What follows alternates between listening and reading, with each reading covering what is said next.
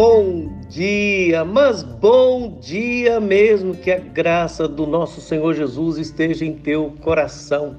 Que o Senhor lhe abençoe com saúde, força, graça e lhe dê sabedoria para cada passo. Me convido para mais um encontro com Jesus. No Evangelho segundo Mateus, capítulo 8, versículo 10, está escrito: Ouvindo isto, admirou-se Jesus e disse aos que o seguiam: em verdade vos afirmo que nem mesmo em Israel achei fé como esta. É impressionante. Jesus ensinou, Jesus caminhou, visitou, passou em vários lugares e não havia percebido uma fé tão vibrante, tão, tão verdadeira, tão cheia de amor, de entrega, de confissão, de submissão em todo Israel, como agora ouvira de um centurião romano.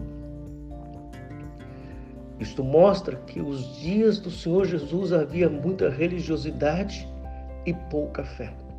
Este homem que creu que o Senhor Jesus desse uma palavra, o seu servo seria curado, ele não foi à sinagoga, ele não fez um curso teológico, mas ele creu plenamente, entendendo tudo sobre a autoridade.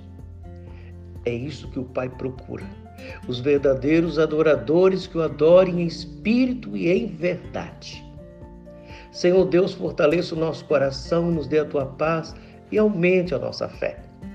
Mesmo quando as coisas não dão certo como achamos que é o certo. Mesmo quando as coisas não terminam do jeito que gostaríamos aumenta a nossa fé, de crer no Senhor de todo amor, de todo coração, com toda verdade, em uma fé viva em espírito e em verdade. Dê-nos um dia abençoado. Tenha misericórdia de nossa nação, abençoe a nossa família e nos dê a tua paz em nome de Jesus. Amém. Avante, cristão, na impressionante fé de crer na palavra do Senhor Jesus em toda e qualquer circunstância.